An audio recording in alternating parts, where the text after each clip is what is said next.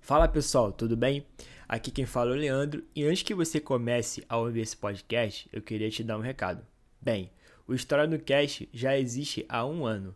E bem, quando o podcast começou, eu não tinha é, grana suficiente para bancar uma edição maneira. Eu também não tinha equipamento maneiro, né? Não só eu, mas como todo mundo que produziu o podcast. Então, isso fazia com que o podcast ficasse com uma qualidade de áudio bem baixa. Bem, por que, que eu tô querendo te dizer isso? Porque eu sei que muita gente que vem escutar o podcast, escuta o primeiro episódio, fica decepcionado né, pela qualidade do áudio, que realmente é bem ruim, e para de ouvir. Mas eu tô aqui para te dizer que a partir do episódio 45, a qualidade de áudio e a edição ficam muito boas. Não vou dizer que fica impecável, né? Porque a gente sempre tem que melhorar mais e mais. Contudo, a partir do episódio 45, a qualidade do áudio melhora absurdamente. Bem, se você não acredita, faz o teste aí e, e clica no episódio e escuta. Bem, só isso que eu queria te dizer mesmo. É, te avisar que a qualidade desses primeiros episódios ficaram ruim porque né, produzir podcast é muito difícil, é caro e eu não tinha o dinheiro suficiente para poder fazer algo 100% bom. Ainda não tenho, né? Mas é, a melhora do podcast com o episódio 45 é bem significativa e queria te pedir que se você não gostar da qualidade da produção desse primeiro episódio, dos próximos episódios, que você dê uma segunda chance e escute a partir do episódio 45, que eu tenho certeza que você, que você não vai se decepcionar. Valeu, rapaziada, só isso que eu queria dizer mesmo.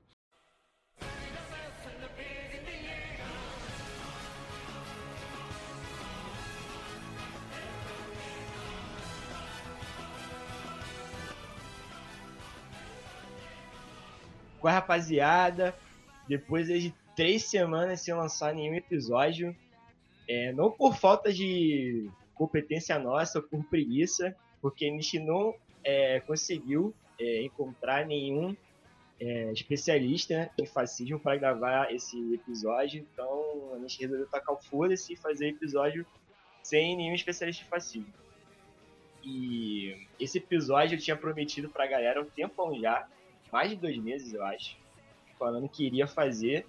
Aí eu, eu anunciei, né? A gente anunciou que ia fazer episódio e ficou aí três semanas sem lançar nada, porque a gente realmente não conseguiu encontrar ninguém. Enfim, hoje o episódio é Shigeki no Kyojin e o fascismo. E eu falei em japonês, né? Porque da última vez que eu falei Black Mirror, ficaram me zoando, falando que eu falei Black Mirror. Isso é uma calúnia, mas enfim. É, estamos aqui com meus, meus, meus, grandes amigos aqui, mais uma vez, para fazer o podcast comigo. E, por favor, se apresentem. Fala, galera. Aqui é o Bruno, mais uma vez. Fala, pessoal. Aqui é o Igor. Estamos aqui mais uma vez para falar de anime. Aí você já percebe que ele tá bem animado para falar sobre anime. É, qual vai ser o clima do episódio? Vai ser bem animado esse episódio, hein? Enfim, e...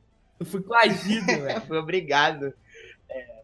Deixar aqui minha nota de repúdio. A Gestapo aqui obrigou ele a assistir o anime. Eu fui coagido a assistir o anime. Foi assim que começou o fascismo é do episódio, inclusive. E hoje a gente tem aqui o nosso convidado especial, que é, manja muito desse universo de HQ de anime, que é o Diego. Por favor, se apresente aí, Diego. Fala aí, galera. Meu nome é Diego Darnelli, né? Eu sou formado em História, faço mestrado em Educação e a utilização das HQs como fonte de informação e na área da educação, de maneira geral, né? tanto no ensino formal quanto informal. E também estudo biblioteconomia, para também já mais ligado a essa área de, da HQ como uma fonte de informação geral. Olha aí, maneiro pra caralho. É, inclusive eu comecei, eu, não, eu nunca, nunca antes, não li HQ, também não lia mangá. Comecei a ler é, mangá por causa de Shigeki no Kyojin, porque simplesmente assisti as duas primeiras temporadas, acho que tem um ano que eu comecei a assistir, e fiquei tão fascinado pela história que fui ler mangá. Fui ler um mangá, nunca tinha lido mangá antes, e simplesmente fiquei viciado, eu acho que eu li mangá todo assim disponível, acho que até o episódio 95, 96, li tudo, sei lá, em três dias. E é, depois disso comecei a ler HQ, é, HQs, inclusive pedi recomendações pro Diego. E tô gostando pra caralho desse novo universo. É, ainda mais porque hoje em dia, né, tá saindo várias paradas nesse. É, de heróis, né? As HQs famosas estão virando as séries, filmes. É, mas enfim, vamos começar a falar do assunto é, por si só. Bem, se você, se você quer escutar o, esse, esse episódio, mas você não é, sabe o que é Shigeki no Kyojin, bem, Shigeki no Kyojin é um anime que está fazendo muito sucesso é, no mundo inteiro. E a história do, do anime, assim, pelo menos é, na minha visão, é uma história muito fascinante que dá para você linkar com várias coisas assim é, relacionadas à filosofia, história e tudo mais. É, inclusive, acho que o Diego deve estar por dentro, mais do que o Igor e o Bruno, que um tempo atrás é, o anime ficou.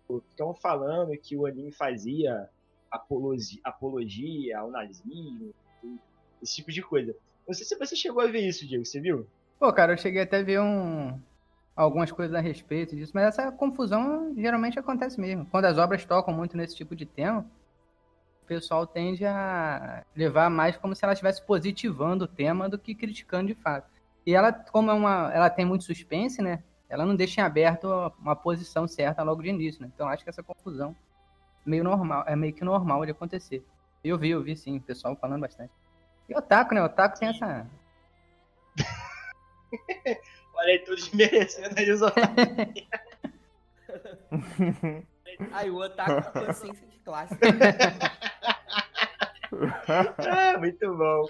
É, mas enfim, voltando. É, se você nunca viu nada sobre, sobre o anime, é, enfim, o anime começa com dizendo que a humanidade foi extinta, né? Pelo menos grande parte da humanidade, né? Foi extinta. E as pessoas que sobraram, elas viviam em muralhas, dentro de uma grande muralha. E dentro dessa grande muralha, que é a primeira, que é a, a muralha Maria, dentro dela tem mais duas muralhas, que é a Rose e a Sina. E, enfim, dentro, assim, nesse, nesse comecinho, né, do, da história, a gente já percebe que a gente já consegue identificar uma grande característica do fascismo na história, que é a hierarquização da sociedade. É, o fascismo, por si só, né, ele preconiza que existe uma visão do mundo no qual os mais fortes eles têm que dominar os mais fracos e existem vários né, é, níveis né, é, dentro dessa hierarquia. Né? Tem pessoas que, que conseguem né, viver dentro dessa hierarquia, as outras não, porque elas não merecem viver. Né? A gente pode é, usar o exemplo aí dos judeus, né? Com o nazismo. O, o nazismo queria né, exterminar os judeus porque eles viam que dentro dessa hierarquia não era possível que existisse os judeus. Mas enfim, é, dentro dessas três muralhas, gente, por que, que a gente consegue identificar essa, essa característica? Porque é, por que, que existem essas muralhas, né? Por causa que os titãs, né, eles destruíram a humanidade, eles devoraram as pessoas e as pessoas que restaram elas se abrigar dessa muralha. Só que tem um porém. Se os, os titãs conseguirem né, invadir a, a muralha, a, no caso a primeira muralha, as pessoas que estão dentro dessa primeira muralha vão se fuder, né? E se conseguirem invadir a segunda, as pessoas que estão na segunda vão se fuder. Mas, por exemplo, se conseguirem só invadir a primeira, a galera que tá dessa primeira muralha vai se fuder, né? Vai morrer, vai ser devorada. E as que estão na segunda não vão acontecer nada, porque eles estão mais protegidos que as pessoas da primeira. E a mesma coisa vale para as pessoas que estão dentro dessa terceira muralha. É, queria saber o que vocês acham sobre essa questão. O, ah, bem, nesse, nesse sentido, acho que essa questão de, das muralhas é, interessante tocar. Né? Não sei se vocês se recordam bem assim dos nomes e tal, dos nomes e tal do, das muralhas, né? Sim, sim, sim. É, é Maria, Rose e Sina. E Sina, isso. Na, na primeira, né, na, na, na base, da, na, no extremo das muralhas, né, na, na Muralha Maria lá, tem um distrito que é, se, se eu não me engano, é Shinganshima o nome. É, uma coisa parecida com isso. Então, ele, que ele é utilizado como isca, né, os titãs, num primeiro momento. Então, sim, acho, isso aí acho que já reflete um, um- um- uma visão assim de desigualdade social mesmo, porque aquelas pessoas ali elas ficam servindo como isca, teoricamente, para que os outros possam sobreviver, né? Eu acho que o, o, o anime já vai no, no começo, ele já o anime mangá, né? Já vai deixando essas pequenas essas pequenas pistas de como é que ele vai tratar esse, esse tipo de desigualdade, utilizando essa é, as muralhas como uma ferramenta, né? Para fortalecer o Sim, roteiro. sim. É, os, os titãs eles vêm do norte ou do sul, uma parada assim, né? Eles sempre vêm só de um lugar, né? É, eles vêm só de uma direção. E eles vêm só na direção. Eu também não recordo se é do norte ou do sul, mas eles vêm no. no- Sim, eles vêm de uma direção. É, então, pra quem não, não tá ligado nessa parada que o, que o Diego falou, porque nessa primeira muralha existe um ponto que é tipo fora da muralha, que é cercado de muralhas também, só que é fora dessa, dessa primeira muralha, que é como se fosse no formato de um círculo. E os titãs, eles se aglomeram nessa, nessa parte e se eles conseguirem invadir a muralha, primeiro, né, eles vão inva- invadir essa parte. E a galera que tá na primeira muralha vai saber o que tá acontecendo e vai fugir. Enquanto essa galera da primeira muralha, né, é, fora da primeira muralha, vai, vai morrer. Acho que o nome é é Distrito de Shingashina, como o Diego falou. Depois vocês jogam aí no Google vocês vão ter ideia do que eu tô falando. É, mas enfim, é, vocês querem falar mais alguma coisa dessa questão? Eu quero. Eu achei interessante é que logo nos primeiros episódios você percebe a questão dos refugiados. Quando essa primeira muralha ela é atacada, eles vão para a segunda muralha. E tipo, e você vai ter uma escassez de alimento. Você vê o policial falando tipo, ah, porque a gente vai alimentar esse pessoal de fora, é, vai acabar com a nossa comida. E, tipo, essa questão é uma questão muito atual que tá aí no, nos dias de hoje, cara. A gente tá vivendo uma das maiores crises de refugiado aí. E o anime tem a capacidade de dialogar com isso muito boa. E outra questão é que, como uma forma de balancear o número de pessoas, eles mandam esses refugiados pra guerra, né? Contra os titãs e a maioria deles morre, cara. Na verdade, eu acho que todos eles morrem. Todos eles, na verdade. É, a intenção era essa mesmo. É intencional. É, e ele fala que é intencional e tal. Mas eu acho interessante que essa essa questão do refugiado, ela volta, mas depois na terceira temporada, se eu não me engano, na hora do golpe de estado, não sei se vocês lembram, que o que eles estão aquele, pô, eu esqueci o nome da maioria dos personagens também, essa parada. Mas aquele loirinho lá, eu acho que é Erwin, Erwin. Erwin, acho que é Erwin. Isso, ele tá sendo julgado lá e uma mulher chega falando que tá tendo um ataque novo de titã. E eles falam pra abrir os portões da terceira muralha. E o- os caras lá que, representam o rei do negócio fala pra não abrir e tudo mais. E aí é o que resulta no golpe de estado lá da galera dos militares. Então essa questão dos refugiados volta depois com os governantes não querendo deixar entrar a população, tipo, deixando eles morrerem para não afetar a ordem existente naquela terceira muralha, que é uma de uma galera mais, vamos dizer, de uma classe um pouco mais Sim, alta. sim. E isso só confirma a questão né, da hierarquização. Da forte hierarquização que existe naquela sociedade. Mas essa parada que o, que o Igor falou, cara, é muito interessante mesmo a questão dos refugiados. Eu nem tinha me ligado nisso, nunca, nunca nem parou pra pensar. Porque, mesmo que eles sejam só um povo, é meio que como eles vivem em muralhas diferentes, eles se veem de maneira diferente, né? E é, achei legal o Igor, o Igor tocar nesse ponto.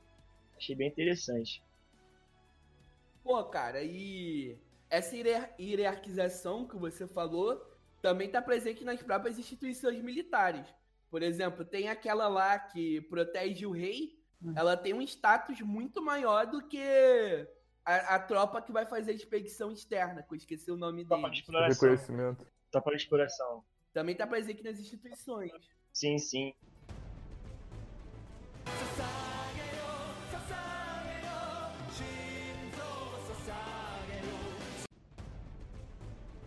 É... Esse, que é, qual outras características que vocês enxergaram, assim, no anime? Cara, uma parada que eu achei interessante também é, é aquele, o surgimento de uma religião é, que é, em relação às muralhas, tá ligado? Sim. Não sei se vocês lembram também. É, que os caras meio que endeusam a muralha e a parada do. Eu acho que isso linka muito com uma outra questão que vai surgir mais tarde, do controle da memória, né, da história e tudo. Eu achei isso muito maneiro também. Dos caras que controlam a história do povo, o que aconteceu antes do surgimento dos titãs, das muralhas. Sim, sim. Então acho que essa é uma, uma parada bem característica de um regime totalitário com características fascistas, né? Tipo, controlar a memória da população para se manter no poder de certa forma. Sim, sim. Cara, um- uma, uma parada que tem. Que eu acho que assim, acho que a primeira. Eu acho que é uma das primeiras. Se não for a primeira, uma das primeiras discussões que o, que o, ani- que o anime traz, cara, é a questão do. daquela. desse contraponto liberdade e segurança, né? Que o, os protagonistas mesmo, o, eles discutem bastante isso. É a ideia de que o cara tem. Que, que pô, se você sai da muralha, tu tá nas mãos do, dos titãs, né? Tá pra morte. Então, eles acabam ficando atrás do- das muralhas e aceitando toda essa hierarquia, toda essa desigualdade. Porque você para pra, pra ver o desenho das próprias muralhas, você vê, pô, quem tá na, na beira, quem tá na, na Maria, né, que é a, muralha que é mais aberta, tá mais suscetível a sofrer o ataque, porque vai passar por ali para depois ter que passar pela do meio para depois chegar na do, do centro. né? Então, as, as pessoas começam a aceitar esse tipo de, de estrutura em prol da segurança. E um, de- o, o- o protagonista mesmo, né? Ele vai fazendo esse debate, porque ele quer sair, né? Ele e o, e o Armin, o Lourinho lá, eles querem sair para ver, tanto que eles se, Sim. eles se, eles se inscrevem na nas tropas de exploração exatamente para isso, para poder sair, para poder desvendar o, o resto dos locais. E as tropas mesmo, eles, elas estão, ao mesmo tempo que elas são adoradas, a, a explo- a exploração, né? Vocês se lembram aquela cena que eles vêm chegando, que tá todo mundo ovacionando eles e tal, porque quando eles retornam, eles são tidos como os que são mais sinistros, né? Porque eles saem do, do negócio. Eles também são vistos de uma maneira meio que rejeitada pela, pelo regimento interno militar, né? Porque eles são os caras que. Exatamente por isso. Não, não, não são no viés de inveja, mas depois vai mostrar que a polícia militar também, que é- que é a, a polícia interna, eles trabalham em prol da manutenção do sistema, né? Que é outra parada também que remete muito ao. Até aqui ao Brasil, né? sim. Pô, essa parada que. Essa parada que tu falou, né? De como as tropas de exploração são vistas, também tem um. Na primeira temporada, até depois, tá? Tem uma parada legal de quando eles estão voltando, que é uma galera ovacionando e tudo mais. E uma galera reclamando, falando que eles são desperdício de, É, de impostos e tudo mais. E eu acho maneiro se fazer essa relação, porque, tipo, eles são os que vão lá fora, né? Os que dão- trazem alguma esperança, vamos dizer assim de uma, uma tal liberdade que pode surgir no futuro. Parte deles, e ao mesmo tempo tem uma galera que, que apoia e acha maneiro ter essa galera que vai lá fora. E do outro lado tem o pessoal que diz que isso é um desperdício de impostos e tudo mais. Pô, trazendo, fazendo até uma forçação de barra nesse sentido, trazendo por, um, por uma parada de agora, é tu olhar a galera que fala de, de de- gastar imposto com ciência, por exemplo. É, exatamente. é Do- dentro do, do contexto da série, eu, eu acho que existe um pouco essa, essa Cara, relação. eu queria retomar rapidinho. Que o Bruno falou da religião. É que eu lembrei aqui. É que no primeiro episódio mostra eles rezando na muralha. E eles falando que a muralha é suficiente pra proteger dos ataques dos titãs. Aí vem os titãs e destrói a muralha e ataca a cidade. E quando você tem aquele primeiro julgamento militar do, A- do, A, do Aren, ele, ele fala que o corpo do- de religiosos cresceu mais ainda, mesmo depois do ataque da, da, da muralha. Isso mostra o quê? O quanto as pessoas utilizam a religião como norte. Ou seja, em cenários de, de muita opressão, as pessoas tendem a pegar a religião como uma forma de suavizar aquela realidade degradante. É porque estão vendo que eminentemente eles vão ser destruídos, não tem, não tem nada que possa salvar eles. E a única coisa que eles podem se apegar é na religião, né? E cara, a religião é fundamental, como não tinha antes, para um regime fascista. Não só regime fascista, como vários outros tipos é, de regime. Né? A gente não tá querendo aqui agora a religião, não, tá, gente? Mas, Cara, há muito tempo, eu até esqueci de pesquisar isso pro episódio, mas eu me lembro que na Alemanha nazista, é, a religião era, era o cristianismo e tudo mais, só que existia uma, uma igreja específica que foi, foi criada pelos nazistas. Acho que, acho que era a Igreja Nacional do Reich, algo, algo desse tipo assim, que tipo era um cristianismo, só que muito bastante deturpado pelos nazistas para meio que adequar a religião à ótica nazista. É... E óbvio, né, gente? A gente sabe que isso é até uma polêmica, né? Sobre a questão da Igreja Católica é, apoiar né, o, o, Mussolini, o Hitler, só que a gente sabe que a Igreja Católica não é feita somente por meia dúzia de pessoas, né? É toda uma instituição que compõe várias pessoas e, obviamente, algumas pessoas concordavam né, com aquilo que estava acontecendo e outras também não, é, não concordavam. É bastante claro. É só você ver a própria ditadura militar aqui no Brasil. A igreja né, apoiou, só que existiu várias, é, várias pessoas dentro da igreja que fizeram uma resistência né, contra, contra a ditadura. Inclusive tem um filme sobre isso, eu esqueci o nome do filme.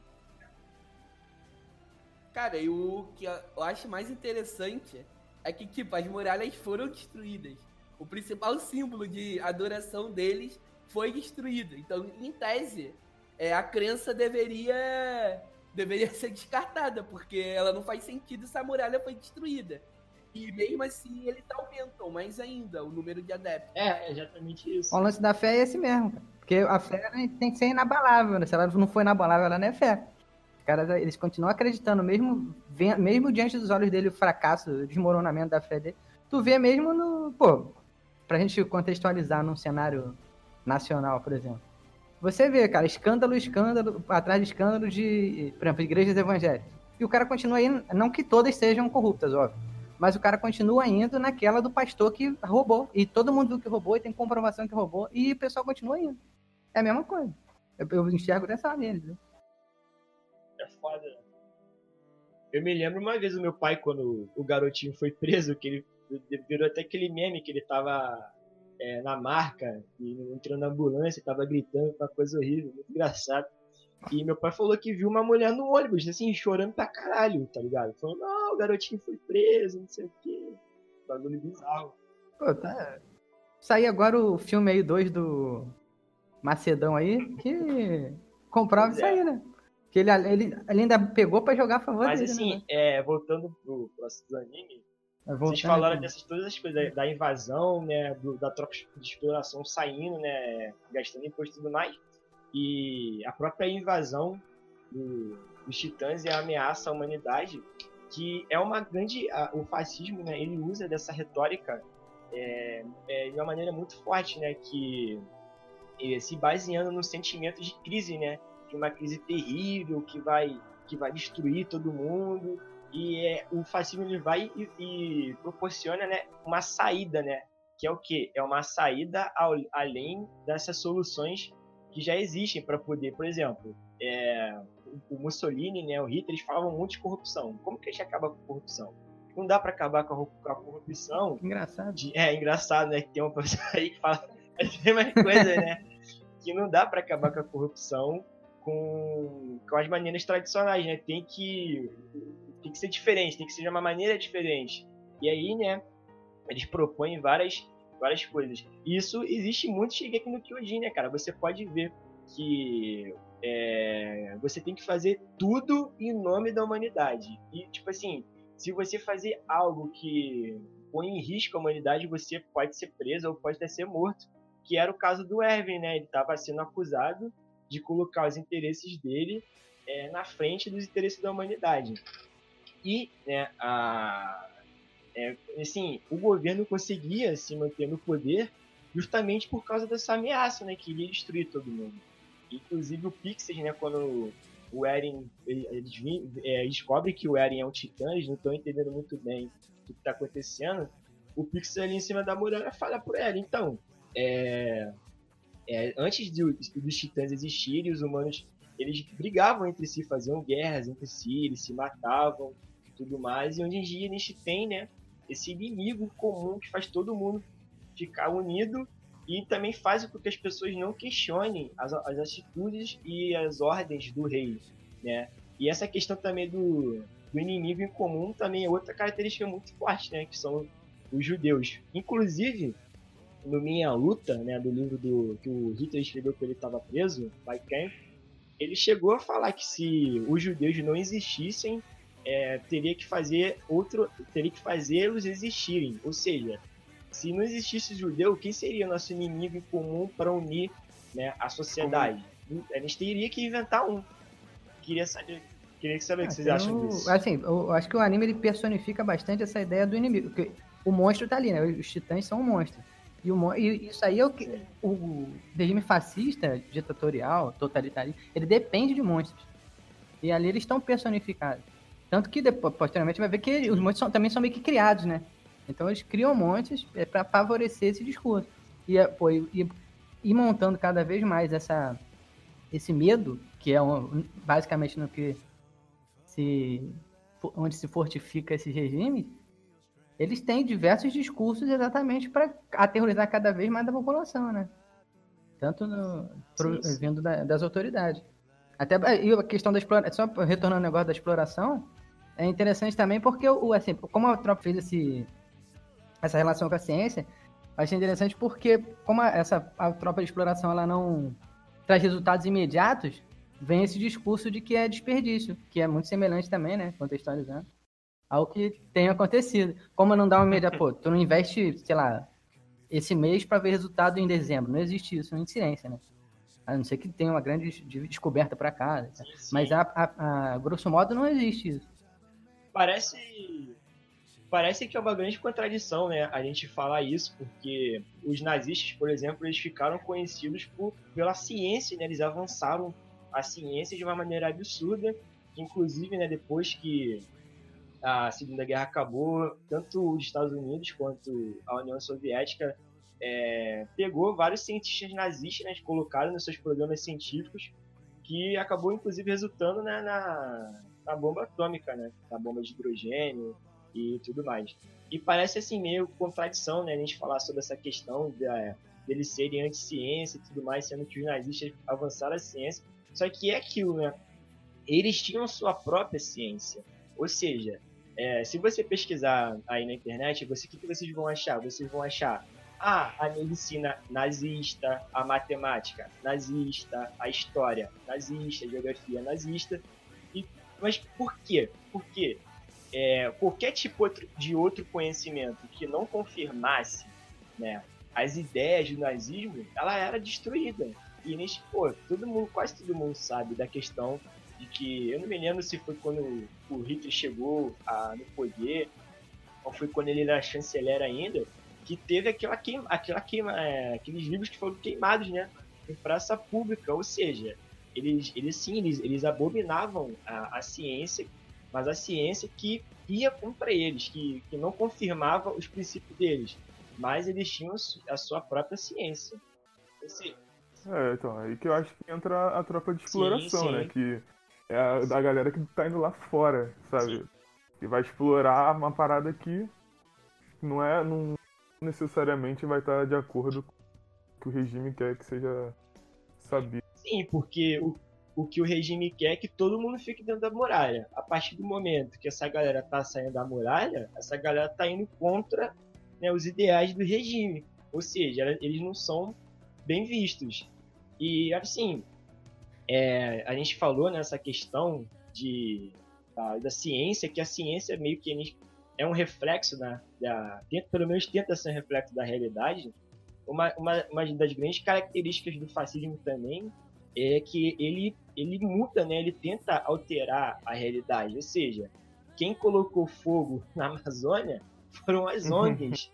seja, o aquecimento global não existe, a Terra é plana, a NASA mente, ou seja, o fascismo, né, é, ele tenta, a gente vê que ele tenta mudar a realidade. E eu acabei de dizer, né, dar um argumento comprovando isso. Cara, matemática nazista.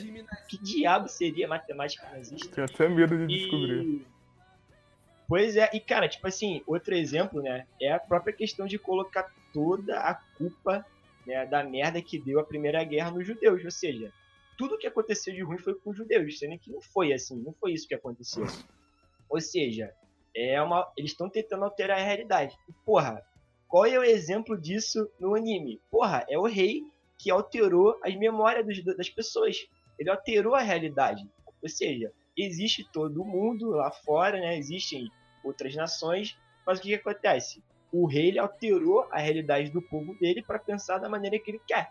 Eu acho que, assim, é uma das, uma das características do fascismo mais forte e, tipo, mais, mais bizarra, né, cara? Você tentar alterar a realidade é, é, é complicado, dá até medo uma porra dessa. É, o, o lance do, esse lance da memória é um negócio que eu tinha até parado para pensar há pouco tempo, assim, porque eu, eu falei, eu acompanho o anime e não leio mangá por, por uma espécie de toque, né? Eu até comentei com o Leandro. Se eu tipo, começar vendo o anime, depois eu não consigo ler o mangá, senão eu fico agoniado. Aí, aí, essa questão do, da memória é muito interessante, porque no final, né? É, tem essa relação de história e memória, né? Que eu, vocês já devem ter ouvido falar no curso, né? Essa relação entre história e memória é interessante porque a história, né? Que é a personagem, no final, uhum. ela é exatamente o, o ícone que vai resolver esse problema da memória. que tá. Que, eu achei sensacional. Isso foi, isso, foi o ponto alto. Eu, isso é sensacional essa questão.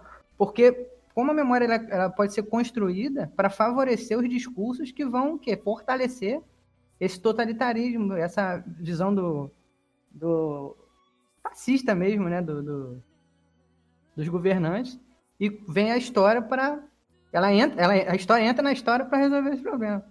Essa problema. Caralho, moleque, eu não tinha me ligado nisso, cara. Caralho, muito foda, mano. Eu não tinha me ligado nisso.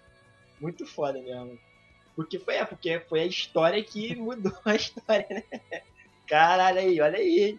Vamos valorizar a história. Uhum. Mas enfim, Igor, o que, que tu tava querendo falar? Cara, eu só queria. Acho importante a gente contextualizar o surgimento desses regimes nazifascistas e comparar e comparar que existe muita coisa, na verdade são exemplos muito parecidos. O contexto de vida das pessoas no anime com o contexto de vida nos regimes nazifascistas. Ambos são são contextos de quê? De extrema pobreza.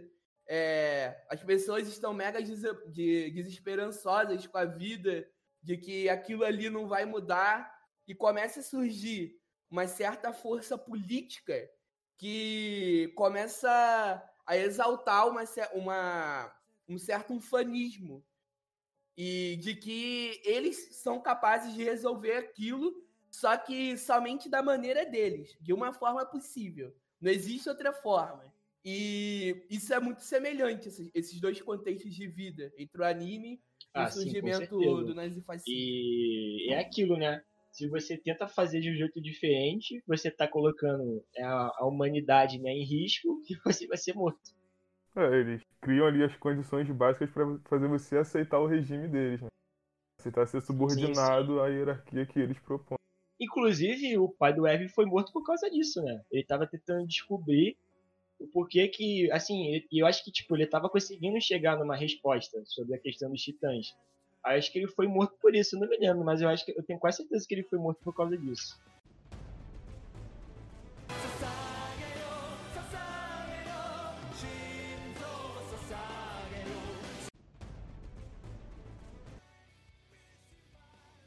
É, quais são outras características que vocês conseguem enxergar? Pô, cara, eu achei interessante também é, a transição da, da expressão facial do personagem principal.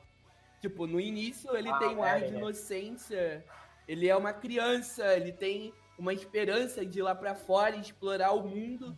Enquanto na primeira cena que a tropa de exploração tá voltando, ele tem uma expressão facial tipo de mega cansado, de quase quase como se fosse uma pessoa mega depressiva e triste. E quando o anime vai avançando, o Eren ele acaba adquirindo essa expressão facial de desesperança. Sim, sim, verdade. É, é como se ele fosse tomando noção realmente, né? Que aquele, o sonho dele não é, não é exatamente aquilo que ele imaginou, né? Esse sonho de liberdade não é, não é exatamente a, Isso que ele falou. Isso aí eu acho que bate bastante nessa questão que eu, que eu comentei anteriormente também, que, o, que, a, que a liberdade, como ele enxerga dessa forma, ele começa a ver que a liberdade também não seja tão fácil quanto ele imaginou, né? Porque pra ele era um paraíso. Ele ia sair, ia ver tudo, ia ver o mar, né? Que é o sonho dele com, com o amigo dele com a Armin, que é ver o mar. E quando ele vê os caras retornando, ele vê que não, que é- pode ser uma merda, né? Que lá fora pode estar um inferno. E que tal. E tanto que ele se questiona algumas vezes essa. Não só ele, né? Mas como os companheiros dele também, militares, questionam, né? Se é melhor ser da tropa de exploração ou da polícia que fica lá dentro. Tem até esse debate Sim, sim. entre eles. Não sei se vocês recordam no, no refeitório e tal, quando eles estão debatendo isso, eles debatem essa questão, porque eles ficam tirando, ah, não, eu me inscrevi na polícia que é mais tranquilo, né? São tidos como comandados diretamente, mas somos aqui, a gente tá de boa, a gente vai viver aqui dentro, não vai precisar sair bebendo, pra... lá o maluco correr que, que é, foda, vão beber e foda-se. Não, isso que o Igor falou é muito maneiro, cara, porque tem, tipo, duas cenas que são tipo espelhos, tá ligado? Que é, como ele falou, da primeira, primeira temporada dos caras voltando, e depois tem a dele voltando, tá ligado? E vendo um garotinho olhando pra ele da mesma forma que ele olhava pros caras e, tipo, pensando tudo o que o garoto tem pra perder de esperança ainda, tá ligado? Aí ele faz aquela cara, é, moleque, você tá ferrado também. Você tá fudido. É, tipo, cara, eu achei isso muito maneiro também. Sim, o anime tem, tem uma sacada assim, muito fodas. É, vocês falaram aí da, da questão da, da polícia militar, me ninguém outra característica também do fascismo. É, a gente sabe que o fascismo é um regime militarizado, né? Que ele precisa do exército para conseguir chegar no poder, só que ele não depende, né? Só do exército para manter o seu poder. A gente vê que o Mussolini tinha as camisas negras, né? Que o, que o Hitler tinha a SS, para quem não sabe, né, a SS eles eram os braços amargos do partido nazista, que era uma forma que o Hitler tinha de se proteger, é, porque a Alemanha vivia um, um momento político conturbado, né? Então é, ele não dependia somente do exército, ele tinha a própria milícia dele, que chegou a ter, sei lá, um milhão de pessoas, se eu não me, se não me engano. É, mas enfim, e a gente vê a mesma, a mesma coisa dentro do, do anime. Porque quando o, a galera, o Estado, né, quer tomar o Eren, né, quer pegar o Eren, o- no caso o rei, né, o rei quer pegar o Eren, o que, que ele faz? Ele, é óbvio que tem né, a tropa de exploração, não a tropa de exploração não, a polícia militar atra- atrás do Eren, só que o, o rei também tem a sua própria milícia, né, particular, que no caso é o tio do Levi, né, eu esqueci o nome dele, é Kennen, Kennen, né, Kennen, uma parada assim. Aí a gente vê Arkman, não sei o que é Arkman, né? N Arkman. isso, Kenny Arkman. Isso. E ele lidera, né, essa milícia do rei que tá atrás do, do Eren e da história.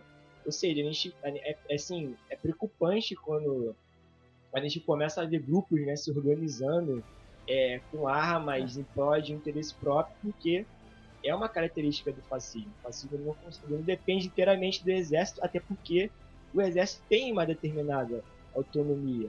É assim, para quem estudou né, um pouco do nazismo, sabe que quando a guerra estava chegando lá por 1942, que o Hitler estava fazendo uma caralhada de merda, o exército queria dar um golpe nele, né? Os oficiais de patente mais alta. Só que, sei lá, eles ficavam com medo de, de dar um golpe e fracassar, porque é, o Hitler sofreu uma porrada de atentado, né? Ele sofreu mais de 100 atentados. Vou até pesquisar aqui para ter certeza. É... Olha, aqui, as seis tentativas de assassinato, assassinato a Adolf Hitler. Tom Cruise. Ou seja, a galera tentava matar ele, tentava, Tom inclusive, tava- tentaram matar ele com um atentado à bomba, cara. Eu tô lembrando aqui. É, é isso, é, pô. E eu acho que morreu três pessoas, mas ele não morreu, cara. Olha isso aqui bizarro. É, o ruim, maluco né? não Bicho morria, ruim. então os caras ficam, pô, cara, uma... porque, tipo, ele usava essa retórica de que ele era o Superman, né? O super-homem, né? aquela filosofia do Nietzsche que ele deturpou. Ele se achava o super-homem, assim, eu sou imbatível, pô, posso fazer o que quiser que não vai dar merda. E ele ficava falando essa, ele ficava falando essa porra, e os caras tentaram matar ele, ele não morreu. Aí eu falei, cara, o maluco não morre. Mas assim, é, eles tinham assim a intenção de tentar um- dar um golpe. Assim, não sei se eles tinham a intenção de acabar com o nazismo, mas que eles queriam tirar o Hitler do poder, eles queriam. É por isso que é importante, né, o- esses, esses líderes autoritários, esses partidos autoritários terem a sua própria milícia para poder, poder se proteger, né? De futuras ameaças dentro da própria, do próprio regime deles. E eu achei maneiro também dessa, dessa polícia aí do. Essa milícia do rei, é que tem um momento que eles falam que da, da, das armas, sabe? Que a tropa de exploração fala, não, nós temos armas para lutar contra titãs, eles têm armas para lutar é, contra pessoas. Então tu vê de quem que o, o rei se prote... tá se protegendo, sabe? Olha aí, detalhe é... importante, hein? Detalhe importante. É, a ameaça pro rei não é o titã, titã. É o povo mesmo. Eu achei isso, isso muito maneiro. Fala aí, Igor. Cara, o. Esse negócio que o Leandro falou de que você só ter o monopólio da força não é o suficiente para garantir o seu domínio. É o filósofo, o pensador Antônio Gramsci, ele tem, um, ele tem uma ideia parecida com isso, cara.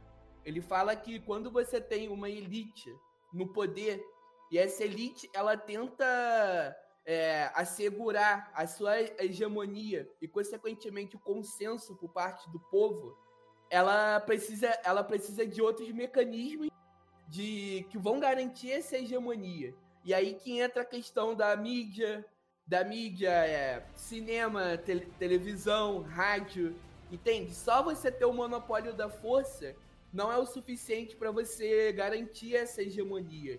E se você pega, por exemplo, tanto o regime fascista e o nazismo, eles vão ter, tipo, um, um mecanismo propagandista, caraca. Propagandista. propagandista.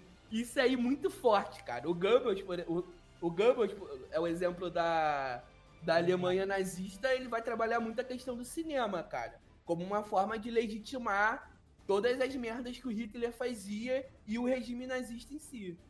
Pô, muito bem lembrado. Cara, o Goebbels, ele, ele era pô, um dos braços do Hitler, pô. Ele era as pessoas mais importantes dentro do regime. E só confirma o que tu tá falando. O, o lance também do. Outra parada que tem no regime fascista, que é bom a gente reforçar também nesses tempos de nazismo de esquerda, é que o. Não, é porque o regime fascista ele dependia de todas as instituições, inclusive as privadas. E eu acho que é exatamente aí que a galera peca e acaba caindo nesse conto do nazismo de esquerda, porque não não percebe que ele faz, que na verdade eles favoreciam totalmente as empresas privadas. Era o Estado defendendo as empresas privadas, exatamente para impedir em, em, algum momento que, que ocorresse, por exemplo, um golpe. O exército, para dar um golpe no Hitler, teria muita dificuldade, sem uma justificativa muito plausível para o resto da sociedade. Porque pô, as empresas automobilísticas, as, as empresas farmacêuticas, as, as empresas, empresas como a ThyssenKrupp, que faz de engenharia e tal, eles eram todos ligados ao. Eles eram todos favorecidos, não só na, na Alemanha. Eu estava inclusive, tava, inclusive assistindo um, um documentário essa semana sobre o nazismo. É engraçado que eu sempre sou, é, sempre sou eu que falo essa frase, né? Agora eu tô escutando ela. eu escutei assistindo o documentário. Pode Aí o que acontece? Aí tá mostrando exatamente que todos os países, até a Grécia, todos os países que estavam se vendo em crise nesse momento, de alguma forma eles flertavam com o fascismo, tanto do Mussolini quanto o nazismo do Rio. Então, sempre que vê uma dificuldade, eles flertavam com isso. Ah, pô, países que não foram, que posteriormente foram contra o nazismo, mandaram judeus para a Alemanha. Deportaram judeus, França, etc. Então. É... Inclusive, a... quem fazia os uniformes do, do, do exército alemão, né? Era a Hugo Boss, né? Tem, tem muitas empresas ligadas no A famosa Hugo Boss, né? A, a, própria Volkswagen, né? A Fiat é ligada ao fascismo de Mussolini. Sim, a, Hugo, a, a Volkswagen fez o, o Fusca pro Hitler, né? É. Ele, ele, o, acho que Volkswagen significa é, carro do povo, né? Um carro popular. É, o Hitler encomendou, né? Falei, pô, quero que um carro popular que todo alemão possa ter. Foi lá, a Volkswagen foi e fez o Fusca. Foi assim que o Fusquinha nasceu. Fusquinha fascista, parceiro. Fusca aí, ó. Tu viu um Fusca azul, parceiro. É por isso que as pessoas ficam se batendo. Olha aí. É o espírito fascista. É o espírito fascista. Fusquinha, parceiro. É o receptáculo do fascismo. Sim, sim. Cara, só bateram na tecla mais uma vez desse negócio de nazismo é de esquerda. Quando as pessoas usam muito como argumento o nome do partido do Hitler, que era Nacional Socialista. Mas, cara, só para deixar claro que existem várias correntes socialistas, cara. Não necessariamente o nacional socialista se refere ao socialismo do Marx. Como, por exemplo, se você pega o, o manifesto do Partido Comunista, do Marx e do Engels, se eu não me engano, no capítulo 3, o Marx ele vai descrever diversas formas de socialismo. E um deles é o socialismo de caráter reacionário. Existe socialismo feudal, é, existe a corrente socialista utópica, que é uma corrente de pensadores pré-marxistas, entende? Então, não necessariamente o nacional-socialista é o, é o socialismo científico do Marx. Só para deixar claro que a porra do nazismo não é de esquerda. É, tem até uma frase, Resolta, tem uma frase do Hitler, se eu não me engano, num discurso que ele fala que ele vai tirar o socialismo dos socialistas. Ele falou, vou tirar o, sociali o socialismo dos socialistas. É a frase até bem famosa do Hitler. Cara, é... Inclusive, tem o... Você falou de vários tipos de socialismo. O socialismo que o Hitler defendia, socialista, é socialismo germânico. Cara, que é uma corrente diferente do socialismo científico do Marx, entende? É, é mais ligada à sociedade mesmo, não era, não tinha nada a ver com. Tanto que ele queria caçar os comunistas, pô. Fora a questão do Estado, assim. Tem. Mas muito, muito superficial, não tem nada a ver. Cara, eu já li o, o Minha Luta e eu só vi várias frases aqui no computador é, para quando algum retardado viesse me falar isso. Eu já. Pô, então, cara, você leu o Minha Luta? Eu tenho algumas frases aqui interessantes para serem lidas. Aí tem uma que ele fala assim, o próprio Hitler falando. Na idade de 17 anos, a palavra marxismo era-me pouco conhecida, enquanto socialismo e social-democracia pareciam me concepções idênticas. Foi preciso, também, nesse caso, que o punho forte do destino me abrisse os olhos para essa maldita maneira de ludibriar o povo. Olha aí, ó. É o que o Hitler pensa do, do socialismo. Tem outras frases aqui legais, é companheiros e companheiras. Só considerando entre nós o coleguismo do partido, o fantasma marxista surgiu, claramente diante de muitos adversários nossos. Quantas boas gargalhadas demos à custa desses idiotas e poltrões burgueses, nas suas tentativas de decifrarem o enigma da nossa origem, nossas intenções e nossa finalidade. Cara, essa frase aqui é uma frase, é, tá na página 225 do Minha Luta, que o próprio Hitler, cara, ele disse que as pessoas confundiam a intenção do partido nazista. Tinha gente que achava que eles eram comunistas e outros, né, que eles eram é, burgueses, né, que eles eram é, defendiam, né, a ideologia liberal. A gente sabe que o nazismo ele era um regime antiliberal e anticomunista, né? eles defendiam, obviamente, o capitalismo, só que né, o capitalismo do. Assim, a, a, maneira deles. Mas é interessante a gente colocar aqui essa frase, porque naquela época as pessoas já confundiam né, o que o Hitler queria, o que, que ele defendia. E assim, é, não é, é, é, até um pouco plausível, né, cara? Porque o cara era um, um louco do caralho. Você, eu li o livro dele, cara. É muito difícil tentar entender o que ele tá dizendo, cara. É um bagulho assim sei lá, é, meio, meio é, é, muito confuso meio. Ele, ele diz nada, ele fala tudo e diz nada. Cara, tipo, essa parada de usar o nome do partido como argumento é muito bizarro. Hum. Porque se tu parar pra olhar, por exemplo, o partido do nosso excelentíssimo presidente, o PSL, é o Partido Social Liberal, que é considerado de centro ou de centro-esquerda, cara. Essa filosofia, né? O social liberalismo. É de centro-esquerda. Eles são considerados, assim, se dá uma pesquisada rápida no Google, eu tô olhando aqui, eles são um dos mais fortes defensores dos direitos humanos e das liberdades civis. Então não é porque o nome do partido é um que a ideologia. É, pois é. é, o Partido é, Social Cristão. É social cristão ou socialista cristão? Acho que é social cristão, é que eles não dá mole também. Pois é. Outra questão, outro argumento que a galera gosta de usar é o fato do regime nazista ter um estado forte.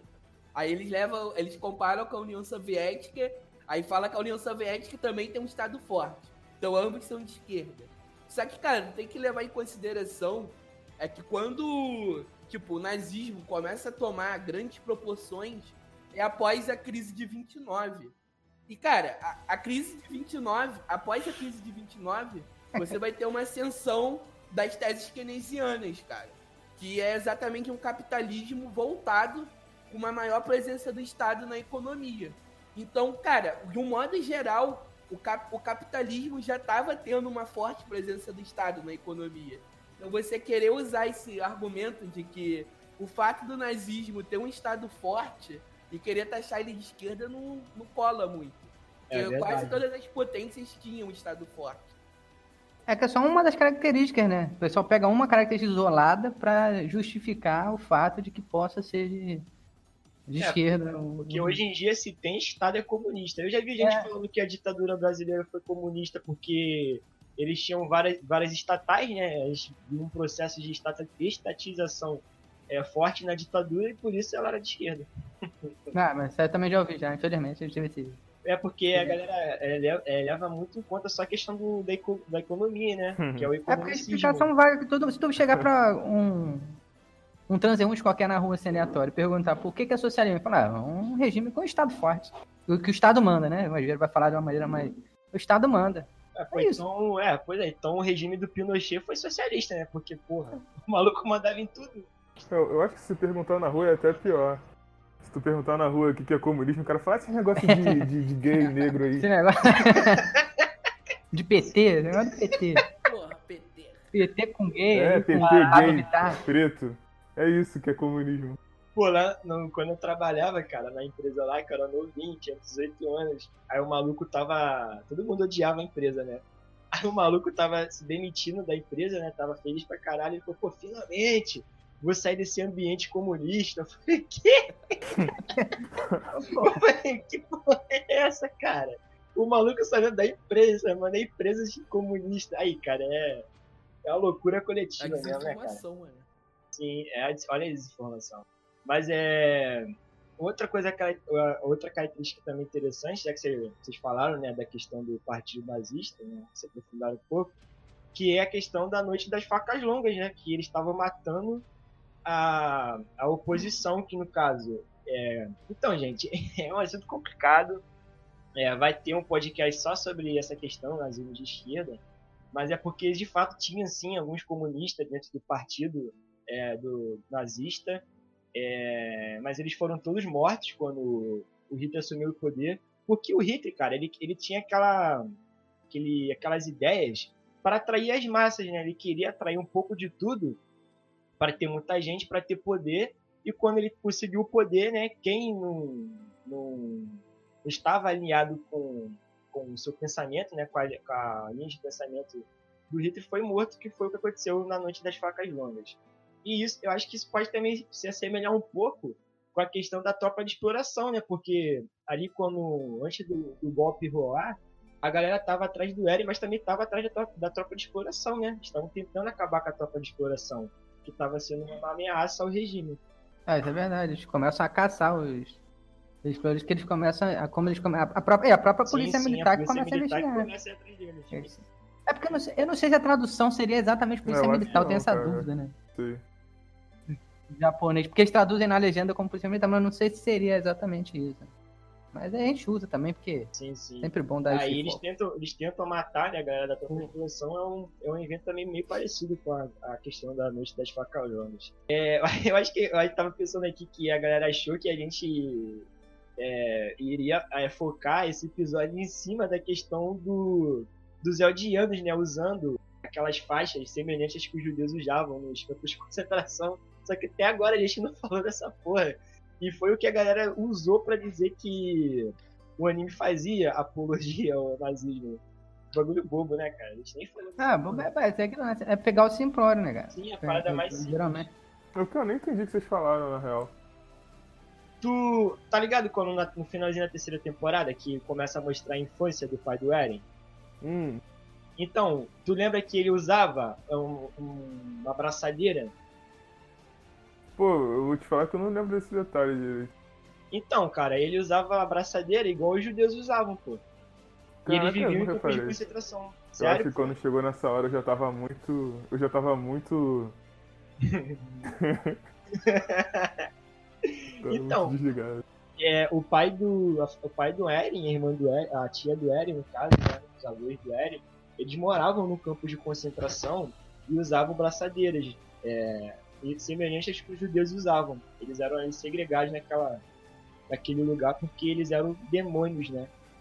E uma clara referência aos judeus, né? Que os judeus também eram vistos como, como demônios. Agora eu vou ter que reassistir o anime. não, mas a gente só vê o finalzinho, pô. Sei lá, acho é. que é os três, sei lá, os quatro é final, episódios já, finais que. É, no finalzinho que começa a contar um pouco da história e tal.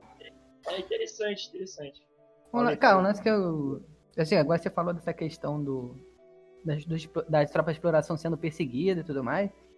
Eu lembrei de uma, de uma questão interessante que eu também pensei há bastante tempo, mas que lembrei agora que é quando o Levi, o, galera, quando eles se reúnem, eles fazem um grupo deles para tentar se defender da, de quem tá caçando eles.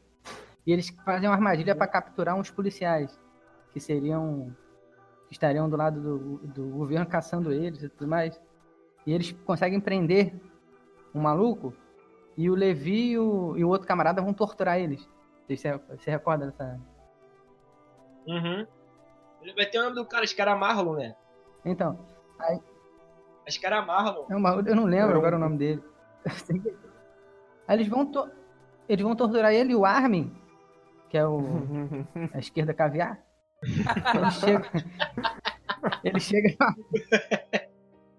ele chega falando que não, porque se fizerem isso, eles vão ficar iguais, iguais a ele. Eles vão estar agindo da mesma forma, torturando eles, pegando eles na violência. Eu acho que isso também já é um bom. Agora já tive um debate que acontece muito, que é dessa equiparação. Do camarada tá reagindo à violência que ele tá sofrendo, à perseguição que ele tá sofrendo, e querendo equiparar com quem tá impondo a violência sobre ele. Que eu, isso me remeteu até um, um, um aquela frase que o pessoal usa muito, né, que é, pra, que é bem famosa, que é de não confundir a, a reação do, do oprimido com a violência do opressor. E é muito que o, e é muito que ele mostra naquele momento, que é esse debate entre, pô, será que você para defender os ideais mesmo, os ideais verdadeiros, se você acredita, vale a pena você reagir da mesma forma que o cara? Eu acho que eles colocam muito bem essa discussão nesse momento da, da tortura do policial. Que eles acabam torturando realmente e pegando... Pô, verdade, eu nem tinha me ligado nisso, e realmente isso aí dá um, dá um debate, dá, dá até uma, uma confusão aí, dá até uma baguncinha.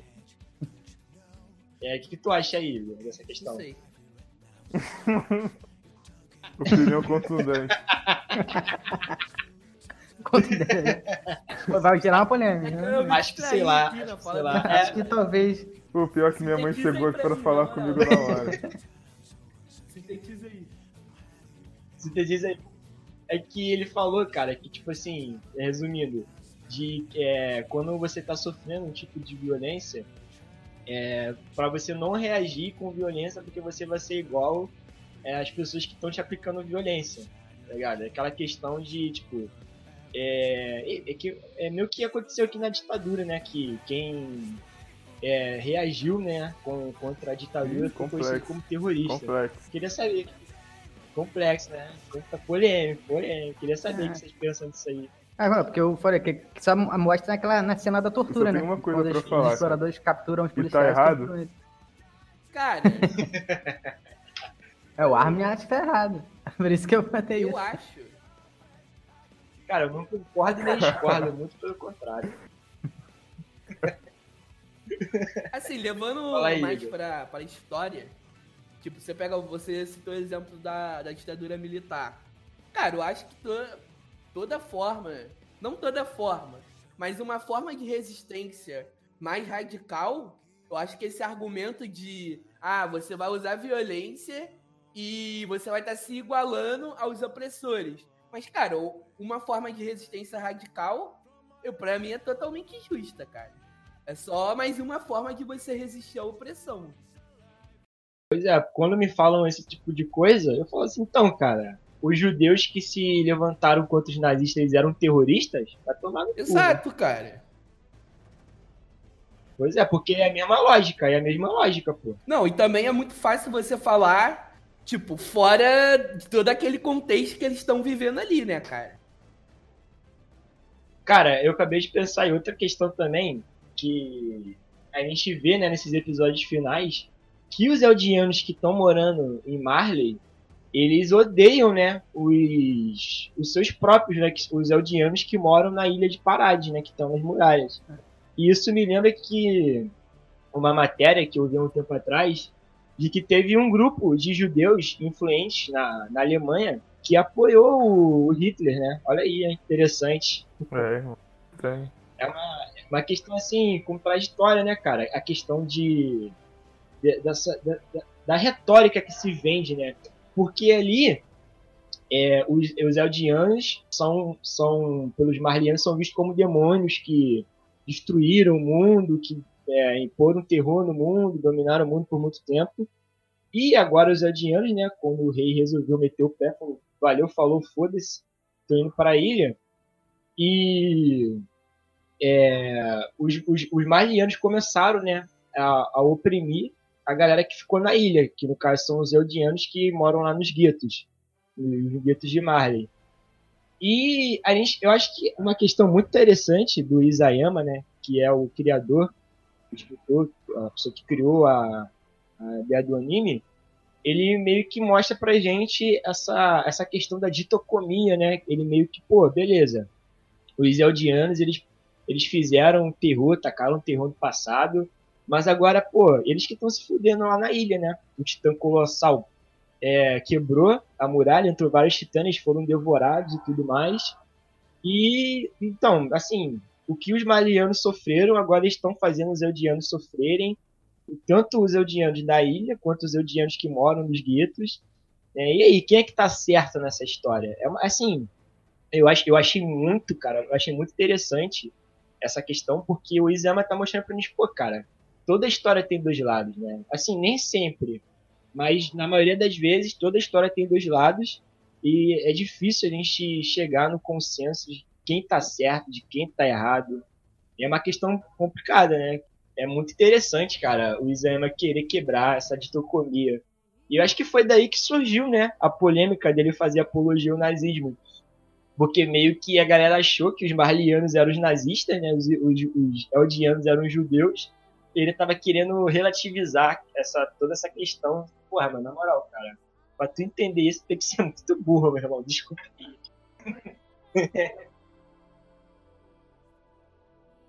Pô, mas tem, Pô, mas tem uma questão também que o, a gente sempre cai na. É o, o, as obras japonesas, né? Elas têm sempre. Elas sempre já vêm com essa premissa do, de estar tá apoiando alguma coisa mais tradicionalista, né? Porque. Primeiro porque eles apoiaram sim, o nazismo. Sim. E o, então, geralmente, quando ela chega no, no Ocidente, o pessoal já, já olha com esse, com esse viés, pô. Porque tem outras obras, do, outros animes que tratam dessa temática, né? Do fascismo. Né? Tem, uns, tem alguns que abordam até melhor, né? Tipo Fullmetal. Fullmetal trabalha, acho que muito, é até melhor do que o... É covardia, que Fullmetal é o melhor anime do mundo. Então é, é covardia. Porra, tem uma tatuagem Mas, do, do, do, símbolo do Ouroboros na mão, porra. Eu também tenho. É sério, cara? Tem isso no braço. Caralho, só que, eu tinha visto. com online. O... Só que aí... Eu, então, eu tenho um quadro do, do Eric gigante na, na sala também. Pô, bacana, bacana. O, mas em questão, ele trabalha acho que melhor, até melhor isso, mas tem outro mais, tipo, o Code Gear também, não sei se vocês já assistiram. Já, já assisti. O Code Gear também trabalha na questão assim, meio é, relacionada a esse totalitarismo. Tem Ganda, a maioria dos Gandas também trabalha questões assim, ligadas a esse militarismo e tal. Tem muitos animes tratam e sempre chega com esse viés o pessoal sempre tenta procurar uma parada que. Ah, não pode, eles estão relativizando o totalitarismo, relativizando o discurso de, de, de imposição tradicionalista. Então, sempre tem. Sim, sim, é, mas aí. É, a torcida agora fica olhando não, não obrigar a gente a ver isso Vai ter que assistir, filho. ah, muito bom.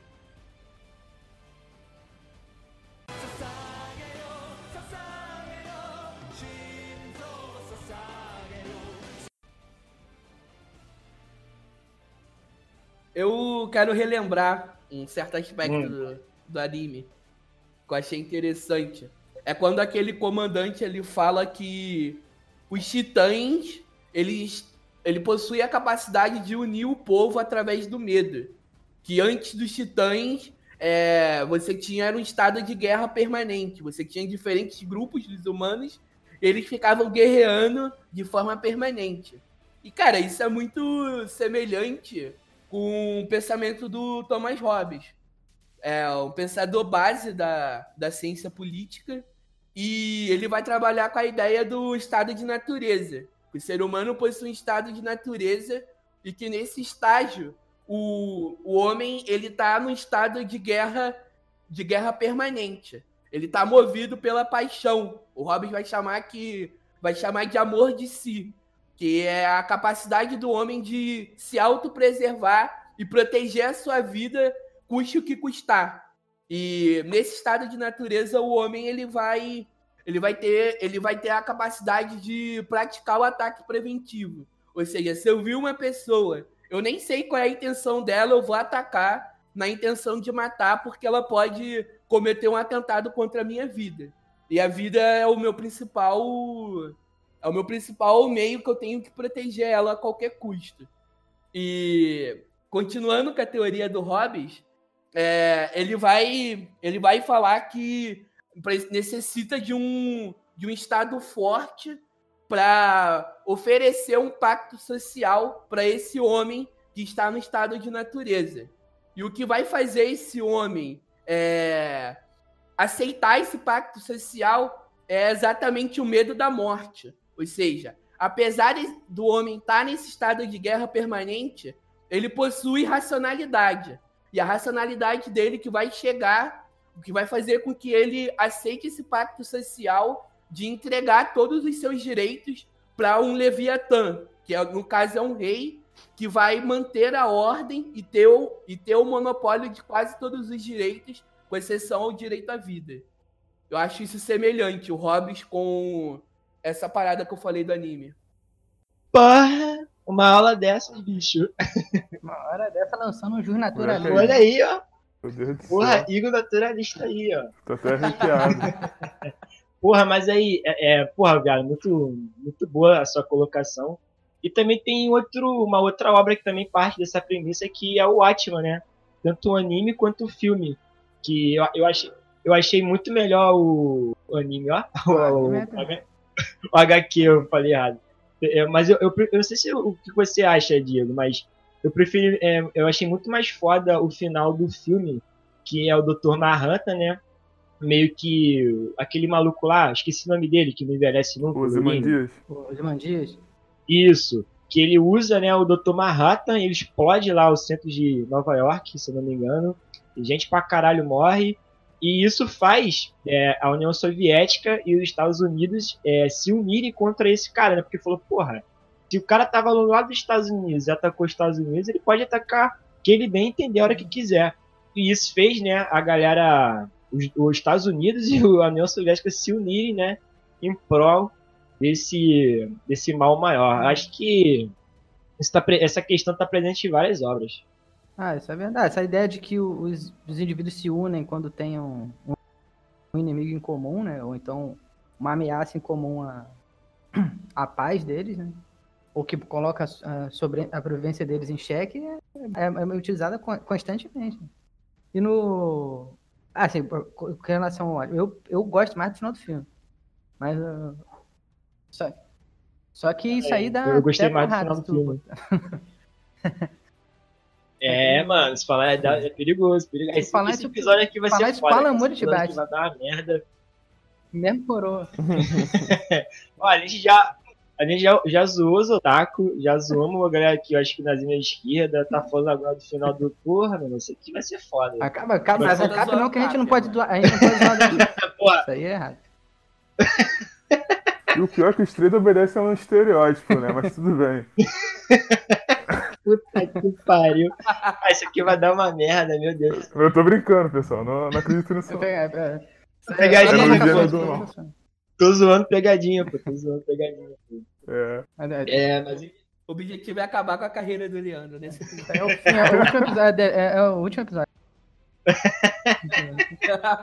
Puta que pariu. Mas enfim, só para reforçar nessa parada que tu falou do. que eu falei antes, falou do tem que ter um mal em comum que o Hitler, né? É, ele falou que se os judeus não existissem, que ele inventado e tudo mais. E o próprio Mussolini lá também, na questão do, do partido que ele abominava, né? A questão do partido, que partido é parte, né? Tá partindo a nação, tá dividindo a nação ao meio e que essa questão, né, de, de você ter ideias diferentes, isso prejudica o crescimento da nação e tudo mais. Enfim, é, o fascismo, né, ele meio que usa de um, um bode expiatório para poder se fixar no poder, inclusive para dar uma desculpa do, do que são essas pessoas que estão é, fazendo mal àquela, àquela sociedade. Enfim. Na verdade, o Mussolini ele é adepto daquela teoria do corpo, né? Que o governo representa o cérebro e a população os membros, a perna e o braço. Posso estar falando merda, mas eu acho que ele é Cara, disso. Ele é adepto dessa Eu já ouvi essa. concepção. Não foi o Hobbes, não, que falou isso? Ih, ah, pode ser também. Porque eu acho que o Hobbes. Porque eu acho que o. É, a questão do. O, o rei, né? Era a cabeça. Ah, não, essa porra é do bagulho que a gente estudou de Brasil, né, cara? Do, lá do Caim Ingrid, não foi essa porra? Não, cara, eu acho que é do. aquela. que o. É até aquela imagem de um rei que é, o corpo dele é constituído por pessoas. Ah, é verdade, é isso É, mesmo. esse é do o Hobbes. É o Hobbes Hobbes. mesmo. É verdade, verdade. O, o Hobbes é a, é a cabeça e O Hobbes não, o rei. Ah, não, o rei, o rei, o rei. Rob ou rei? Puta é que pariu. O rei, pô. É a animação indo pro sexto aí. Quero deixar aqui minha nota de repúdio que o verdadeiro fascismo desse episódio aqui foi ser obrigado a assistir essa obra otaku que foi muito desgastante. Em plena minhas férias, ficar assistindo anime, todo mundo gritando pra caralho, tudo em japonês. Fiquei com dor de cabeça do caralho, dor de cabeça, geral gritando na porra do meu ouvido. E é isso aí. Mas o anime é bom, é bom. Valeu. São, são ossos do ofício aí, ó.